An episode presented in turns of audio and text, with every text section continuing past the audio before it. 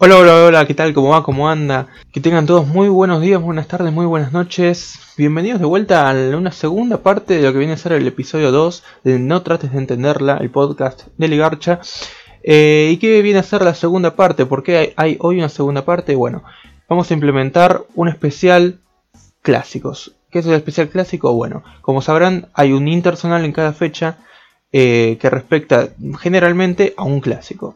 En este caso nos tocó Lanús Banfield. Ya próximamente lo haremos con partidos como Independiente Racing, como Estudiante de Gimnasia, como Unión Colón, como Nivel Central. ¿Qué es lo que buscamos hacer con esto? Bueno, ampliar eh, lo que vamos a resumir del partido, básicamente, y hablar un poco del presente también de los dos clubes. Eh, ¿Por qué no capaz generar eh, conocimiento de, cómo es el clásico, de por qué se dio? ya estuvimos hablando un poco con los chicos. Y, es un, la verdad, un partido que que no fue un clásico, no es un clásico de por sí de toda la vida, es algo que se generó con el tiempo, como suele pasar en, en muchos equipos, eh, por el alto nivel que, representan y, representan geográficamente, porque cada uno tiene un, clásico eh, de, nacimiento, como fue Banfield Los Andes, como es Lanús eh, Taller de Ramiro de Escalada, y, y bueno, se fue generando este clásico que es Banfield Lanús y hace tiempo lo venimos disfrutando bueno, disfrutando. Hay muchos, hay que decir que hay muchos empates, muchos partidos flojos, que a veces se espera más, pero también nos dejan sus joyitas. Hubo buenos partidos de ambos equipos y, partidos épicos que quedaron en la historia del fútbol argentino. En este caso se dio un partido eh, muy bueno, con expulsiones, con goles. Eh, y está bueno, estaría bueno resumirlo y hacer un buen especial para, para hablar de este partido y, del presente de ambos clubes, que la verdad que es muy bueno, un subcampeón de, Sudamérica en la Copa Sudamericana y un subcampeón de fútbol argentino. Entonces, me parece que va a ser un, momento muy, muy bueno para, compartir y para eso vamos a invitar eh, en cada uno de estos especiales a un hincha respectivo de cada club. Eh, para hablar entre, entre los cuatro, Ramiro, yo y ellos dos, eh, más o menos de, de, cómo lo vieron, qué sé yo, si hay que terminarla, hay que terminarla. Eh, y bueno, en este caso tenemos a Diego Granate y a Croche Rodríguez. Les doy la bienvenida, muchas gracias por venir a ambos. Bueno, ¿cómo va? Muchas gracias por, la invitación. No, gracias a, los dos por tener el tiempo de, participar. Bueno, yo no, no, vi el partido, le tocó a Ramiro, así que Ramiro más o menos los va a ir llevando a donde quiere encarar por lo que pasó el partido yo el partido lo quiero dividir en dos partes. Primero es el arranque, los primeros 25 minutos del primer tiempo, el final del primer tiempo, que sea la expulsión de Orsini, y después todo el segundo tiempo, que es sobre todo eh, favorable a Banfield. Quiero empezar hablando con Diego, que es de Lanús, y quiero que me cuente cómo vio el equipo en ese arranque, que se lo veía bastante bien, activo. A mí me gustaron Acosta y Esquivel por esos momentos pero no sé él qué visión habrá tenido porque tampoco fue que apabulló a Banfield en el arranque. Sí, yo capaz eh, lo dividiría un poco el primer tiempo. Me parece que, los primeros 20 minutos de partido se notó que, había nervios de los dos lados, que era, que era un clásico, que los dos equipos venían en un momento parecido, que los dos equipos apostaban a jugar a algo bastante parecido. Fue un clásico bastante intenso, peleado, llegaban de tres cuartos a tres cuartos y nadie, y nadie llegaba al área. Banfield tuvo una aproximación que pudo haber sido peligrosa, en la que le comen la espalda a Bernabé y, Cuero termina metiendo una especie de, centro sin, sin, patear al arco. Y creo que después de esa, Lanús se, se acomoda un poco en el partido y encuentra en las diagonales de Orsini eh, un, arma para lastimar un poco la espalda de los centrales de Banfield. Tenemos un par de llegadas bastante claras. Eh, la, que mete el cabezazo que, el arquero de Banfield despeja al medio y, después el Laucha no puede finalizar, que esa creo que, es la más clara del primer tiempo. Eh, y después está el, pase filtrado que le pone San Orsini, que, una vez que lo que, ve que no puede pasar al arquero porque termina volviendo para atrás, eh, define de zurda y se le termina yendo un poco a pancha. Me parece que, hasta los 40, 42 del, primer tiempo el partido era parejo, pero si alguno de los dos había hecho un poquito más como para irse arriba, era Lanús. Eh, y, y después, bueno, llega la, segunda amarilla Orsini, que, si nos queremos poner el aro un poco fino, a mí me parece que la primera amarilla, si bien se ve el camiseteo de, Orsini, Orsini del jugador de Banfield, si, ves la repetición, arranca con un camiseteo del jugador de Banfield Orsini. Eh, para mí la segunda amarilla es amarilla, la primera amarilla podría habérsela ahorrado porque, pues si bien es falta del de Lanús hay camiseteo de los dos. Pero bueno, eh, en definitiva la segunda amarilla está bien, así que termina siendo bien expulsado y, me parece que en el segundo tiempo el alumno pudo ocuparse y, Banfield termina ganando, ganando el partido de manera clara. Sí, me acuerdo de esa jugada, es de Esquivel que entra por, por derecha, define de zurda, tapa mal a Ruleda porque la deja en el medio y después el Laucha la quiere empujar y la saca en la línea. Después está también esa diagonal de Orsini que, que no fue quizás tan clara. Pero sí, lo que rompe el partido claramente es la roja Orsini, que está bien que puede ser que la primera amarilla haya sido eh, un poco barata, pero me parece muy imprudente él eh, yendo de esa manera en mitad de cancha contra Cabrera que no le representaba ningún riesgo. Está bien que lo anticipa bien el jugador de Banfield, pero estando amonestado me parece que fue muy tonto de su parte y terminó complicando el equipo completamente. Y, es un 9 siendo marcado, ¿viste? Sí, bueno, eso es lógico, pero eh, qué sé yo, estuvo mal, es la verdad, yo entiendo si lo putean mucho porque me parece que eh, eh, termina de derrumbar el partido que quizás Banfield, perdón, Lanús no, no estaba para perder tan holgadamente como pierde todo el segundo tiempo que lógicamente uno menos Banfield fue muy superior, o por lo menos para mí.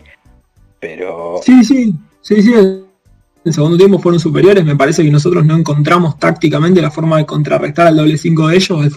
Al, faltarnos Orsini bajando con el, con el lateral, me parece que Esquivel tenía que venir a tapar al 5, que en el segundo tiempo jugó desnudo. El muchacho este Cabrera se llama. Sí, sí, la rompió el, toda. El que juega atrás de, Galopo y de Pallero. Ese muchacho jugó un partidazo. Y es el que hizo echar a Orsini también. Excelente partido. Eh, pero me parece que, nada, la, clave del partido pasa porque en el segundo tiempo este muchacho juega muy solo y, el equipo jugó a lo que él quiso que jugara. Después, bueno, lo, abre con un pase hermoso de Galopo y una definición impresionante del 9 que eh, tengo entendido que no es muy amigo de, esta cuenta, ¿no? Digamos que Tiago no es simpatizante de, de Luciano Pons, no entiendo bien por qué, eh, pero bueno, se destapó con dos goles en un clásico, al mejor estilo Pepe San en Racing. Eh, hablando de Pepe San, no lo encontraron nunca en todo el partido. No le pudieron dar una pelota redonda para que Chabón no tenga que alejarse de su zona de confort para dar incomodar a Banfield, ¿no? Hoy Pepe en Lanús cumple otra función. A mí, a mí me parece que hoy es más un 10-9 que un 9. hoy es, es, más él el que se tira atrás para, para arrastrar alguna marca y, ponerle un paso a un compañero. Es un jugador que eh, evolucionó increíblemente para compensar las deficiencias físicas que hoy tiene, que eh, son lógicas en un tipo de su edad, pero me parece que aprendió a jugar sin pelota y, a ver a sus compañeros de una forma en la que si lo hubiera hecho cuando tenía 27, 28 años, hubiera terminado jugando en el Liverpool. Yo eso, eso te lo compro, pero para mí, en definición, es un jugador infinitamente superior a Orsi. Me parece que darle una pelota a él en el área es la mejor arma quizás que tiene Banfield y no logró en ningún momento. Y Orsini tampoco logró llevarle la pelota ni a él ni, abastecer a sus compañeros quizás de una situación de peligro. Está bien que el primer tiempo fue bastante pausado y no hubo tanta llegada, pero me parece que ahí también hay, hay un error, no sé cómo lo ves vos por el planteo del día, me parece que no favorece a ¿Sabés que Lanús, para mí había encontrado en el, en el final del semestre pasado, más que nada en los partidos por Copa Sudamericana, eh, en realidad arrancó en el partido contra Boca, que, ganamos 2 a 1 en cancha de Boca. Eh, Lanús encuentra un arma de peligro importante al cambiar el esquema y poner a Pepo de la Vega a eh, tirarle el bochazo con efecto Orsini que hace la diagonal entre el lateral y el central. Eh, Lanús explota esa arma contra Boca y después mete un gol casi calcado, va, eh, en el armado de la jugada casi calcado contra Vélez y contra Independiente. Sí, me acuerdo, me acuerdo perfecto de esa jugada que decís, me acuerdo muy bien, por eso decía que esa jugada de Orsini alejándose del área, eh, me parecía que era un, arma muy importante de Lanús y no la sabe aprovechar ahora también que el Pepo también bajó el nivel y lo sentó sobre el día un par de partidos para ir resumiendo, me pareció que el primer tiempo, por ejemplo, de Bernabé fue bueno, igual que el de Acosta. Sobre todo Bernabé cuando las pocas veces que lo veía apareciendo por adentro, es en que me parece un jugadorazo. En el segundo tiempo sufrió mucho, porque lo atacaron por ahí. Tuvieron un gran partido Álvarez y Coronel. No en el primer tiempo con Cuero, que estuvo flojito. Eh, el nivel de Morgantini me parece que está para atrás. Thiago lo quería mucho, le gustaba bastante, pero me acuerdo que con Huracán entró muy mal y ayer no me gustó. Ayer, perdón, el sábado. Eh, Belmonte también estuvo flojito, pese ser un jugador que a mí me parece muy parejo. Y después, si no me equivoco, día saca a Quiñón y mete a Paloma Pérez, puede ser. Sí. Eh, cambio. La verdad que ese cambio no lo entiendo, pero podés opinar vos que sos el más hincha y el que más sabe. Empiezo por el principio. Berna eh, es un jugador que, ha debutado en Lanús como extremo. El día que debuta le mete un gol de talleres jugando de, extremo por izquierda.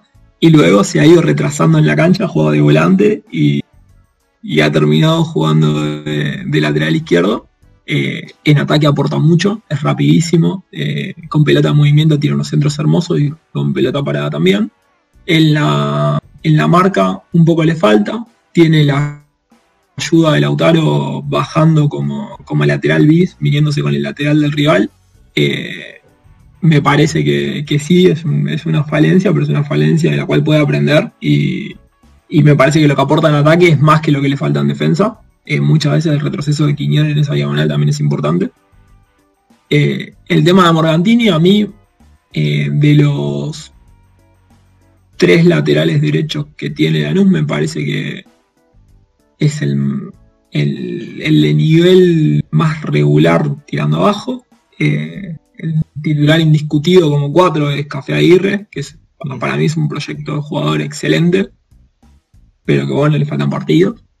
Eh, y después está este chico Aranda que, que tiene físico para jugar de stopper por derecha. Yo lo veo y digo, eh, para central, para, para hacer dos, capaz le falta un poquito de físico, para hacer eh, cuatro capaz le sobra un poco. Estaría bien de stopper por derecha en esa nueva línea de cinco que se está poniendo de moda nuevamente en el, fútbol argentino.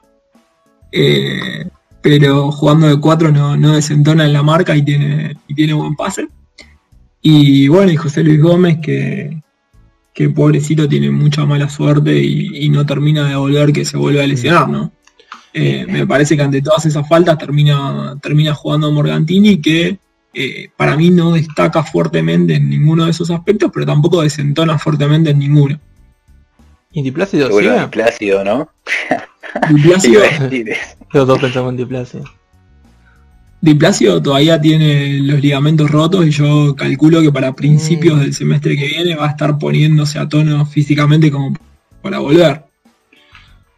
No sabía que estaba roto los ligamentos, sabía que estaba lesionado. Se rompió los ligamentos en el partido contra Newells, en el, en el último partido de la fase de grupos de la Copa pasada. Sí, el, el partido en el que lo suspenden a Luis. Claro, ah, en ese partido se rompen los ligamentos de Plácido que tampoco está dando un nivel muy bueno, la verdad que que llegue Café Aguirre era necesario. Eh, no de la manera capaz, pero... Pero, en esa época Café Aguirre ya era titular, y estaba jugando de tres. Ah, claro, porque estaba de tres, es verdad. Pero de hecho le mete un gol a la banda entrando de tres el delay se, nos está metiendo en el medio. Eh, no, no, que, a la banda derecha le, le fue positivo que, llegue eh, Café Aguirre. Sí, sí, sí, sin duda. Yo creo que es un excelente jugador en la marca y que tiene buena proyección. Capaz le, le faltaría mandarse un poquito más, pero bueno, en esa banda también. Hasta, hasta el último partido que Café jugó de titular, jugaba el Pepo, que es otro delantero. Mm. Entonces también es importante que, se quede porque si subimos todo, después se complica un poco. Sí.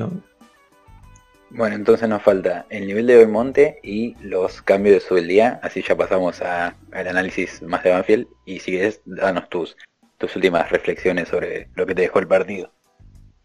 Dale, eh, el, nivel de, el nivel del Toto a mí me parece que es parejo, es un, es un muy buen jugador. Eh, que se caracteriza obviamente por la garra que le pone absolutamente todo y por lo que le gusta pisar el área.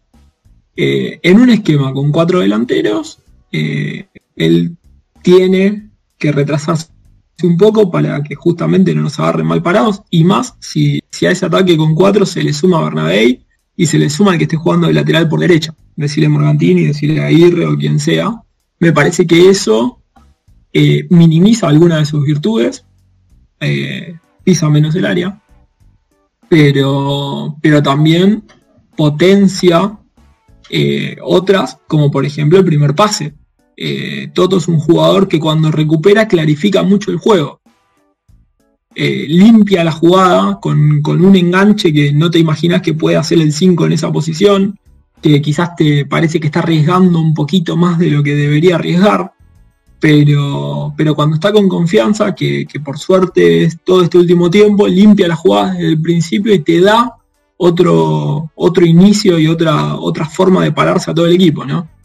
Y, después los cambios, yo, yo creo que si no, los hubiera hecho como, como, los hizo, yo, pero bueno, o sea, Luis sabe esto muchísimo más que yo, entonces la, verdad es que criticar los cambios que hace el técnico, que ve a los jugadores los cinco días de la semana, quizás me, me es un poco chocante. Si, yo hubiera estado en la posición de él, quizás hubiera intentado otra cosa. Eh, eh, yo sé que eh, suena a que, no quiero ir a la crítica, pero, me parece que, con el equipo, con un tipo menos y, necesitando agarrar un poco la pelota, porque hubo momentos en donde las jugadas de Banfield era una atrás de la otra y cuando Lanús recuperaba no podía dar dos pases seguidos que volvíamos a perder la posesión. Me parece que lo que busca con la salida de Quiñón y la entrada de Paloma es darle un poco de claridad al pase de mitad de cancha. Quiñón es muy bueno recuperando la pelota y dando el primer pase al que tiene cerca, pero quizás eh, Paloma te da un poco más de, llevada de pelota y de, y de pase vertical. Sí, me falta mencionar que quizás estaba acondicionado ya porque fue todo el segundo tiempo con un jugador menos y quizás es un poco egocéntrico, quizás eh, uno desde la comodidad de su casa critica los cambios del técnico y choca mucho que Lanús pierda a Quiñón, siendo que es un jugador, me parece un jugadorazo y más por Paloma Pérez que no sé ustedes los que son de Lanús, pero nunca le veo algo destacable. Es un jugador que la verdad no me, no me emociona mucho, por eso me pareció un cambio que me llamó mucho la atención. Más, no me acuerdo si después lo saca Belmonte, que estaba amonestado y estaba muy caliente. Estaba muy temperamental él, entonces me parecía que podía llegar a quedarse con 9. Quizás tendría que haber visto otra parte del campo a, la cual cambiar. Sí, creo que, creo que la sacada del Toto es un poco mérito de Galopo, que eh, haciendo un comentario un poquito termo, cuando el partido estaba 0 a 0, mucho no hablaba y en el primer tiempo mucho no se lo vio, ¿eh? le mete ese paso hermoso a Pons para el primer gol y, ahí empezó a boquear un poquito. Eh, y el Toto, bueno, le das media vuelta de arranca. Es eh, parte del juego, así que lo bancamos dentro de todos nosotros a Galopo. no, no, está bien, está, perfecto, pero bueno, hay que aclararlo también, ¿no? Hay que hablar con hechos. Mm. cuando tiró el pase se dijo, ya está, puedo, Puedo boquearla. Claro, ya está, ahora la puedo boquear. Está bien. Y, bueno, nos queda la parte de Banfield. No sé si querrás, eh, para dejarme, no sé si quieres comentar algo más. Así ya pasamos al segundo tiempo, eh, a la parte de Banfield. No, por eso creo que estaría bueno que vayamos al análisis del segundo tiempo y después en todo caso hacemos algún cierre del partido, si les parece. Pero, pero me parece que en el segundo tiempo tiene mucho más para hablar Joaco que yo. Muchas gracias. Y pasamos con Juaco, el fan del Corcho Rodríguez, que no lo habrá extrañado en el partido porque Cabrera jugó un partidazo. El medio campo de Banfield a mí me gustó mucho. Galopo es verdad que en el primer tiempo estuvo desaparecido, pero cuando se activó clavó una asistencia y empezó a jugar bien. Y Payero es un jugador que me encanta. No sé cómo lo habrá visto él. Eh, bueno, yo quiero arrancar primero que nada mencionando dos cosas que, noté que, que se habían olvidado del primer tiempo que el primer penal dudoso de Coronel, si no me equivoco, al Laucha Costa, eh, el primer penal dudoso para Lanús, y después, eh, minutos después, eh, juega en el área de Lanús, que no, me acuerdo quién es, quién es el que, que agarra la camiseta a Pons, Agarró Y- a Ponce, es claro. verdad. Y bueno, esos dos penales que, que por ahí fueron haber sido cobrados, como no. Eh, si te soy sincero, eso ya es decisión del árbitro y, y no podría saber si, si era o no. Pero después, en líneas generales, eh, el primer tiempo al equipo lo vi como que no, no encontraba la forma de atacar y es lo que viene pasando en los últimos partidos. Eh, el equipo tiene un- una buena referencia con Fontana arriba, con, con los toques atrás, con, con distribuir el juego a los co- compañeros y, sumado al juego que, que veníamos teniendo con, con los laterales, que, tiene buena proyección el Tucu, y, y ahora que, que Gómez está jugando de tres, eh, también lo hace bastante bien. Eh, el, el medio, eh, no, no tengo nada para decir del medio, salvo que, que Galopo siempre, eh, y no, no es novedad, que los primeros tiempos por ahí no es de aparecer mucho, porque hace un, juego que, que, no se ve, por más de que no sea el 5, el 5 pleno como sería el Colo en este caso, es, un, es un jugador que, que siempre lo ves que está en- moviéndose por toda la cancha buscando el pase y por ahí encuentra dos o tres pases, pero que seguramente esos dos o tres pases que encuentra por partido son pases claves que, que, los, que se aprovechan en el equipo. Y, no sabría decirte, después también algo que, me pareció muy bueno por parte de un jugador que, que siento que no se le está dando el reconocimiento que, que merece es Maldonado, el, el central de Banfield, que, que tuvo un partido, un partido de, más que nada de muy molesto, porque marcar al Pepe San, quieras o no, un chabón de 40 años que tiene toda la experiencia encima, que sabe cómo aguantar una pelota, que, que te va a hacer la vida imposible, quieras o no, para un pibe de, no, no quiero errarle a la edad, pero... pero 23, es pibe 24 todavía. creo que tiene. Claro, más o menos por ahí. Sí. Eh, es jodido llevarle la marca a San. Y si vos me decís Lolo, que ya es un central experimentado, que tiene, tiene años, que se lo, se lo enfrentó varias veces, eh, es distinto. Pero Maldonado se lo supo lle- llevar y, y obviamente es un central bastante tosco, que con el cuerpo hace movimientos toscos que, que lo llevan muchas veces a, cometer faltas.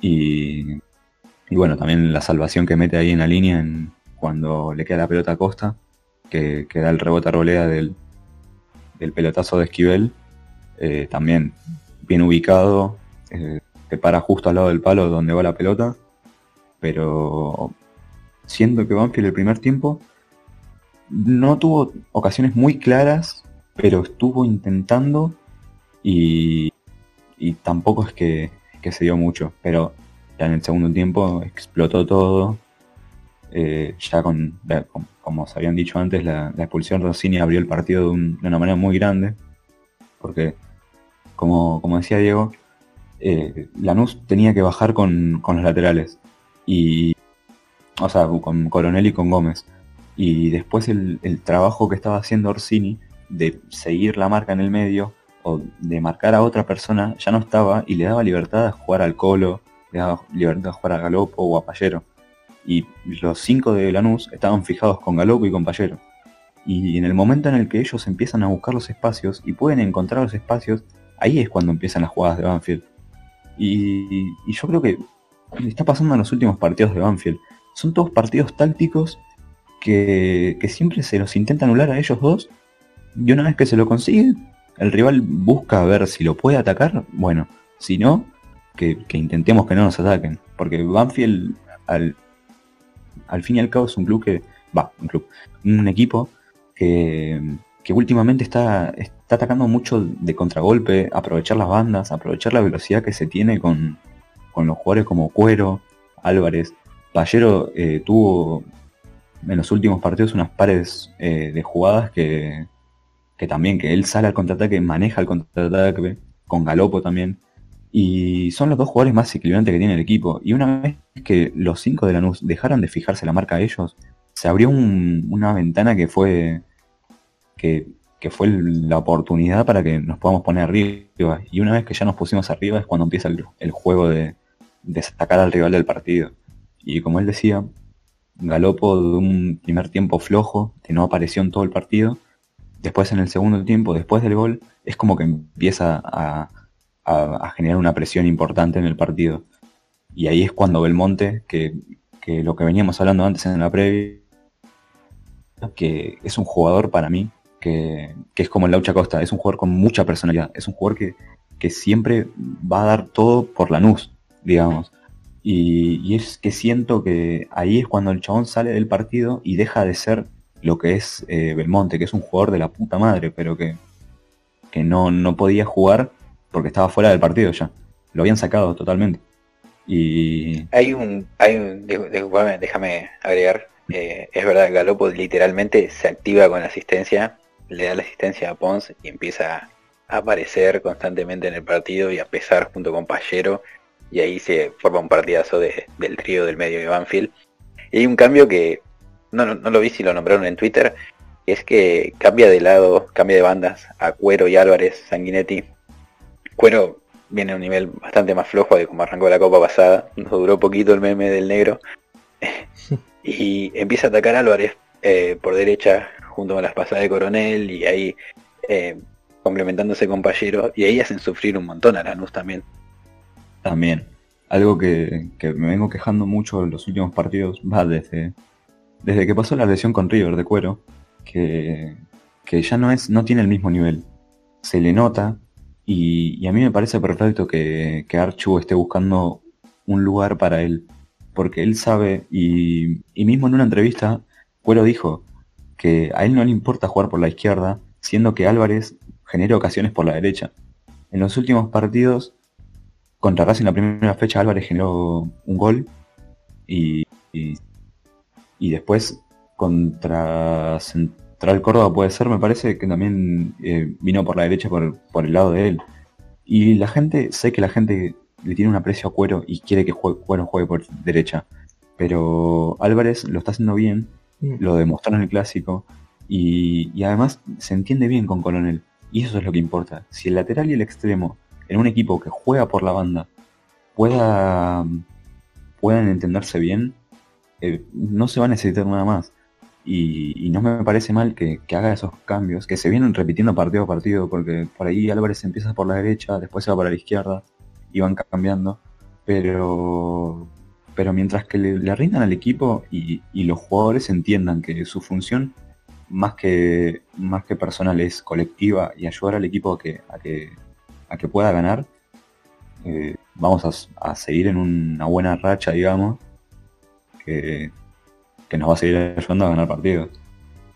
Perdón que me meta un poquito en el funcionamiento de Banfield, pero me parece que el laburo de cuero, por más que uno vea que, el partido que hace es malo, es igual de importante que el que la rompió en el segundo tiempo. ¿eh? Sí, Porque totalmente. Lo, desgastó, completamente, tanto a Bernabé como al Laucha, y, eso hizo que, cuando cambiaron de punta los agarre cansados y encima la luz con 10 tipos.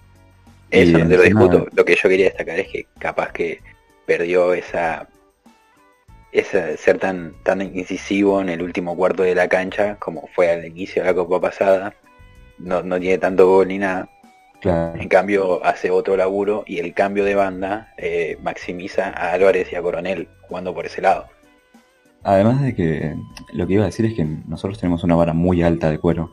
Con, con lo que hizo el principio de la Copa pasada, nos quedó una expectativa de cuero de que todos los partidos tienen que entrar desbordar dos o tres veces al, lateral, sacar un centro bueno y no todos los partidos va a poder pasar. Y como dice Diego, es un trabajo invisible, como, como el mismo trabajo que, que este partido no fue invisible, pero que el, partido del Colo fue increíble. Y los partidos que viene jugando el Colo de titular fueron increíbles también. Y, yo soy de los primeros que, estaba cagado, que, yo pensé que cuando se iba a ir eh, el corcho, yo pensé que Anfield se quedaba sin columna vertebral que, íbamos a, perder ese medio que, teníamos. Pero, pero no, el Colo se supo adaptar al 100% y viene jugando unos partidos increíbles. Que, para es, es, lo que necesita Banfield, un jugador seguro que recupere la pelota, que, que le pueda dar un pase limpio a, los creadores de juego, que ellos se encarguen y que él desde atrás, tranquilo, organice, y mientras nosotros tengamos un jugador así, eh, yo creo que con, el equipo que tenemos podemos generar buenas situaciones de, gol. Pero lo único hay que seguir eh, cuidando al equipo, darle mucha rotación, mucha rotación, porque el equipo viene jugando un partido por semana y aún así estamos teniendo bastantes lesionados. Eh, Maldonado se perdió un partido por una sobrecarga muscular. El Colo Cabrera casi se pierde un partido por, sobrecarga muscular.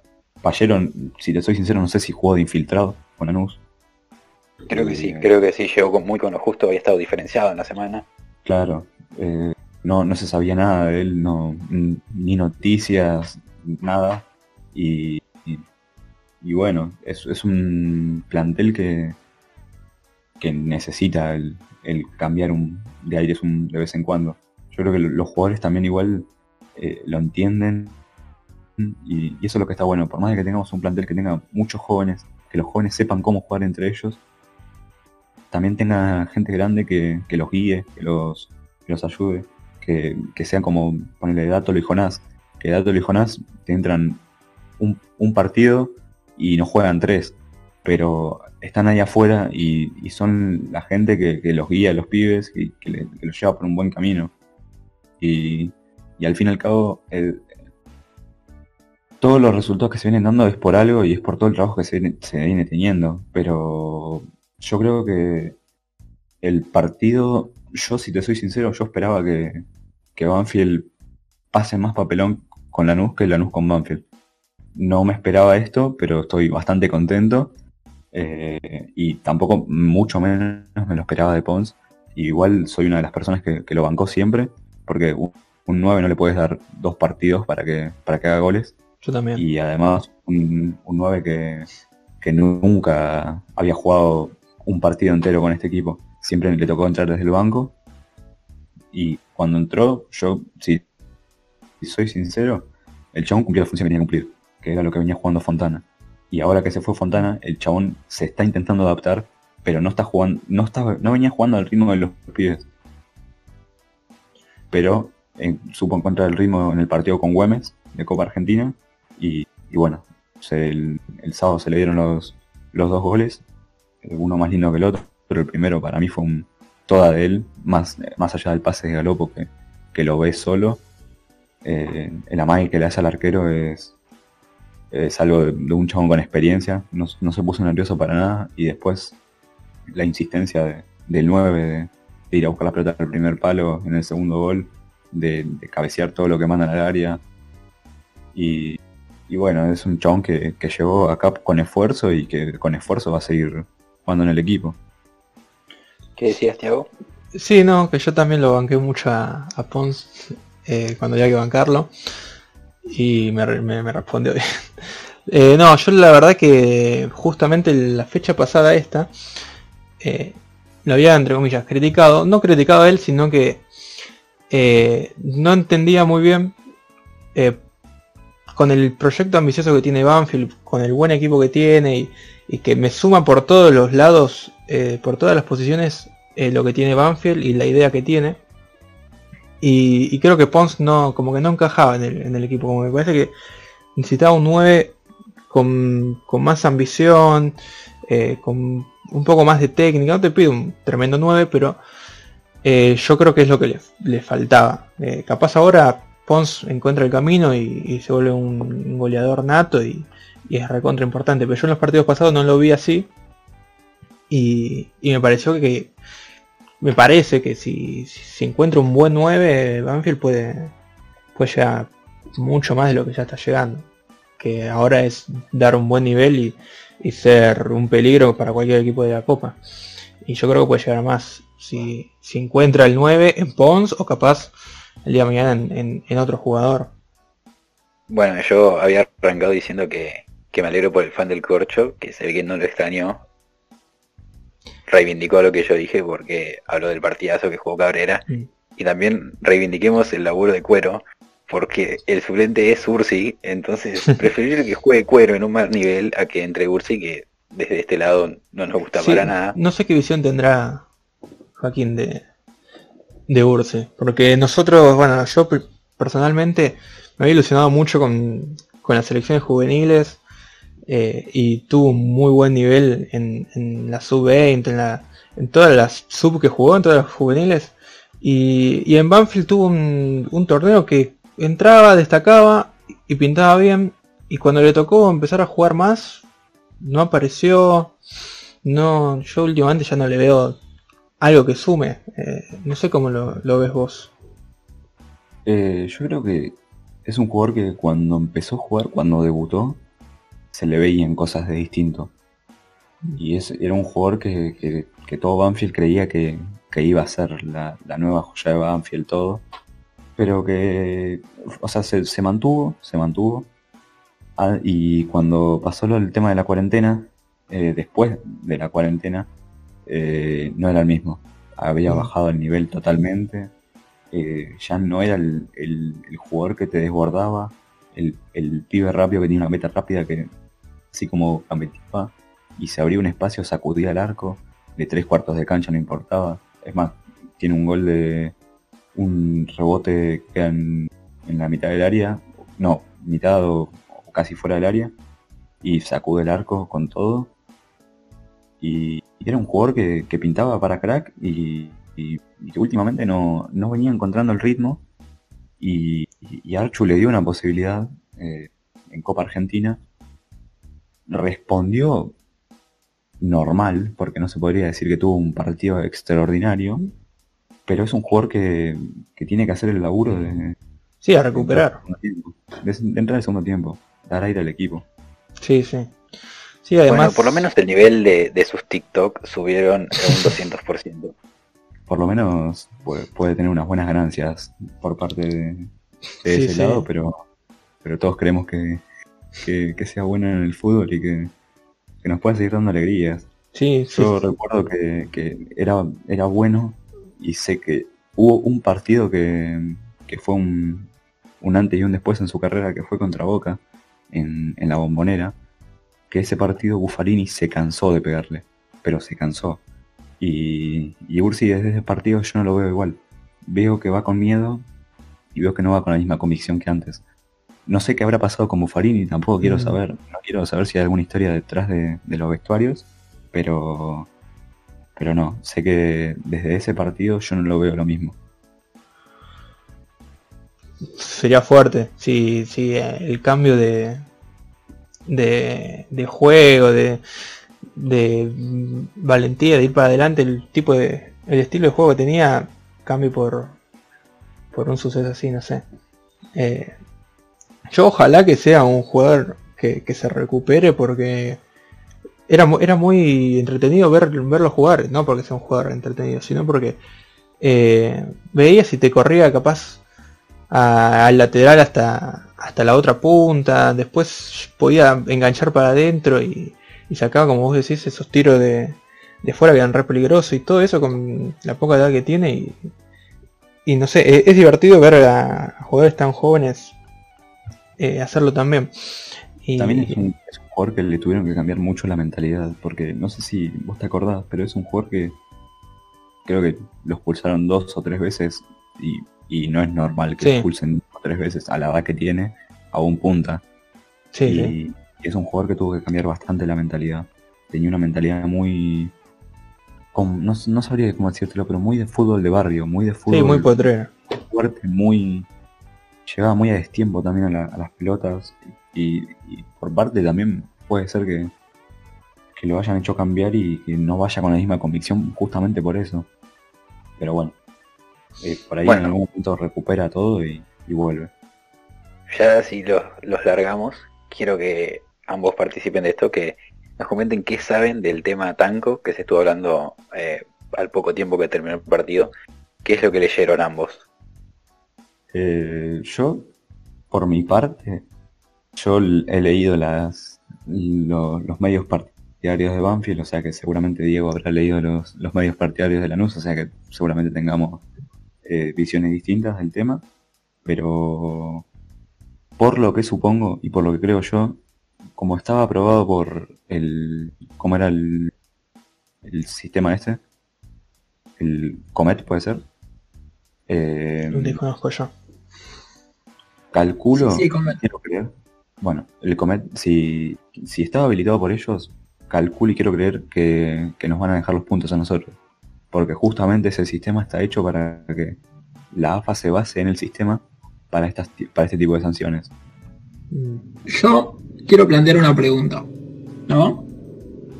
Vieron que los fines de semana se suelen jugar la tira de inferiores, ¿no? Se juega séptima, octava y novena en una cancha y cuarta, quinta y sexta en otra.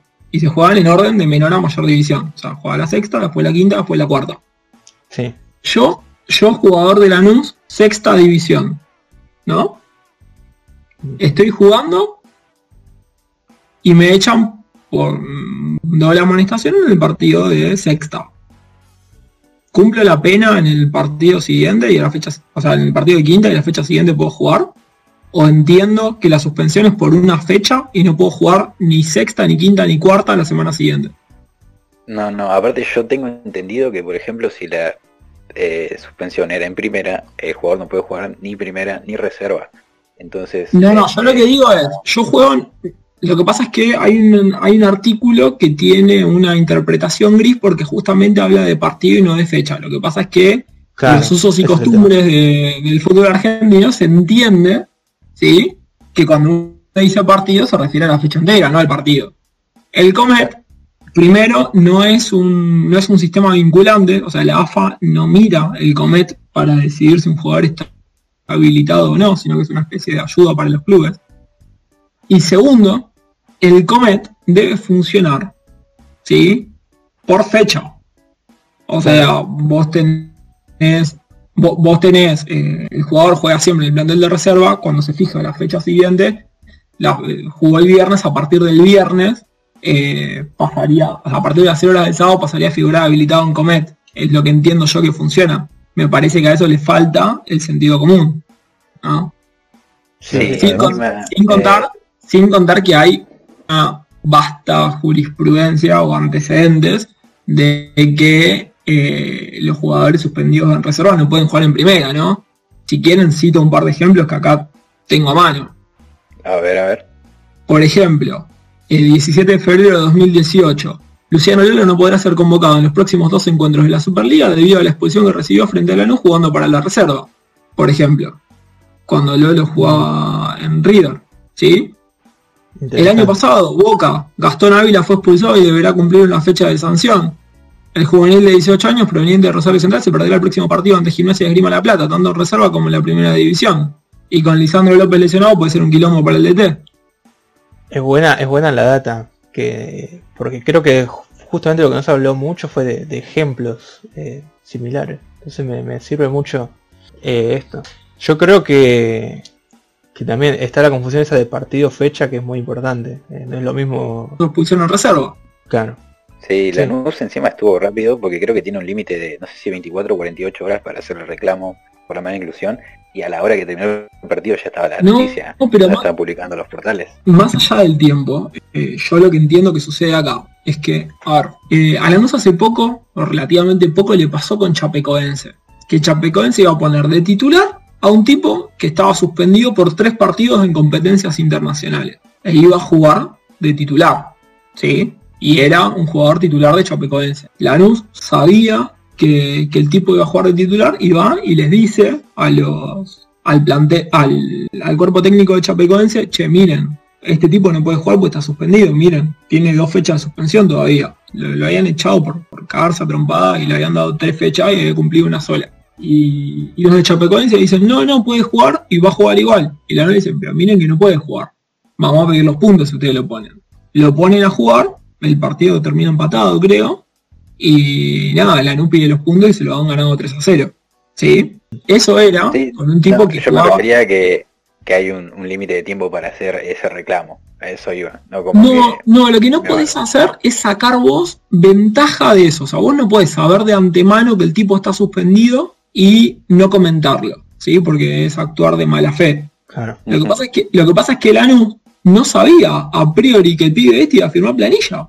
¿Cómo va a saber que este pibe va a firmar planilla y cómo va a corroborar a priori si está habilitado o no un tipo que la fecha anterior jugó en reserva y que es un juvenil que era probable que ni siquiera entrara? Claro, Ahora, claro. cuando el, par- cuando el partido empieza, Lanús tiene tres, tres directivos que se encargan de hacer los chequeos de este tipo de cosas.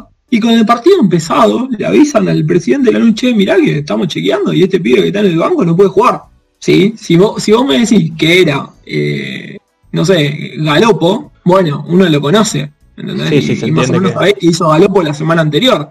Pero Tanco, ahora, ¿qué necesidad tenés de poner a, qué necesidad tenés de jugarte y poner a Tanco? A mí me, me parece, me parece Sí, que es- sería, Y para Sería- yo creo que era un cambio totalmente innecesario. Tipo, por más de que sea el debut del pibe, que, que haya sido el debut en un clásico, todo, eh, era un cambio que, que se podía haber evitado. Más allá de la lesión de Coronel, eh, podría haber entrado otra persona, justamente podría haber entrado, eh, no, no sé si estaba el chico este que viene jugando de tres, que venía jugando de tres hasta, hasta que empezó a jugar de tres Gómez.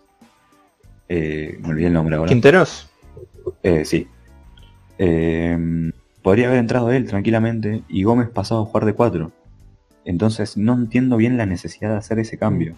Y algo que, que quería eh, sumar, que era que lo, del tema del artículo, eh, el artículo po- podría haber estado pensado hasta hace, no sé, 10 años, cuando se jugaba la reserva antes de la primera. Entonces el artículo hubiese tenido sentido de que no podía jugar en el mismo día reserva y primera.